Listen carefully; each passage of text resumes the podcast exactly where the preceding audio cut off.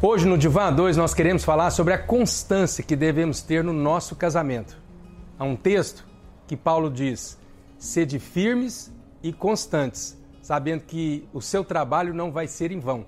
Por que, que nós queremos compartilhar isso? Porque muitas vezes no casamento, ou hoje nós estamos falando especificamente sobre o relacionamento conjugal, a gente entra empolgado numa relação, a gente começa dando toda a nossa energia, toda a nossa vida, a gente faz tudo, faz promessa e vai e tal e tal. E vai passando um tempo, a gente não percebe, mas a gente vai perdendo essa constância, vai perdendo a energia, vai perdendo o estímulo, vai perdendo a graça, e aí a coisa vai caindo na mesmice, onde muitos casais acham que as coisas vão enjoando, né?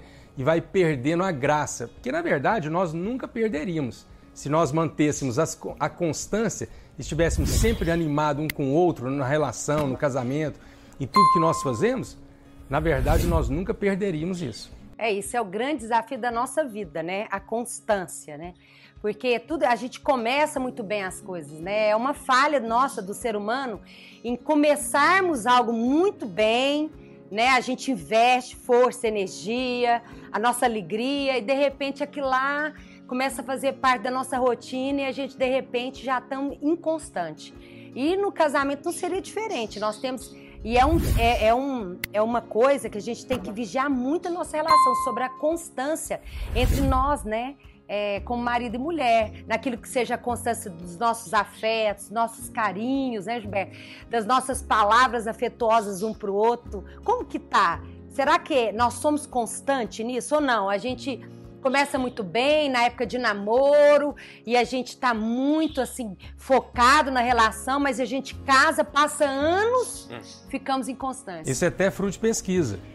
Lá nos Estados Unidos, várias universidades fizeram pesquisa com namorados, depois com noivos e depois com casados. E percebeu, o resultado da pesquisa foi o seguinte: enquanto namorado, as pessoas se abraçam mais, as pessoas fazem mais carinho, as pessoas se beijam mais, as pessoas conversam mais. E aí a pergunta é: por que que depois que casou, a gente vai perdendo essa constância de dar um beijo, de dar um abraço? Porque nós deveríamos fazer isso constantemente. Acordar, dar um bom dia, abraçar, fazer um carinho, dar um beijo, despedir e depois cumprimentar novamente.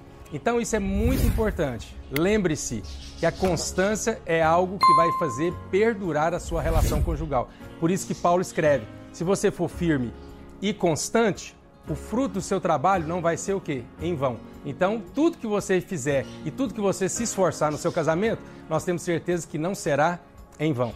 Deus te abençoe. Eu sou Gilberto Marques e a Kellen no Divã 2.